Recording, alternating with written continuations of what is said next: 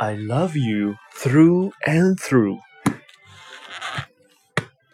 I love you through and through.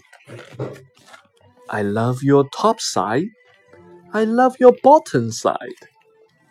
I love your inside and outside.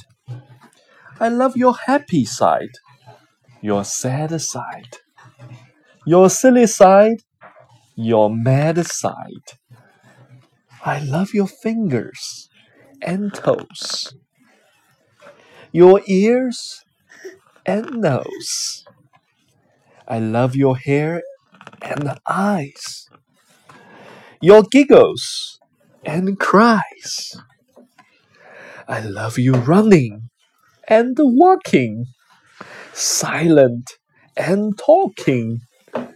I love you through and through, yesterday, today, and tomorrow too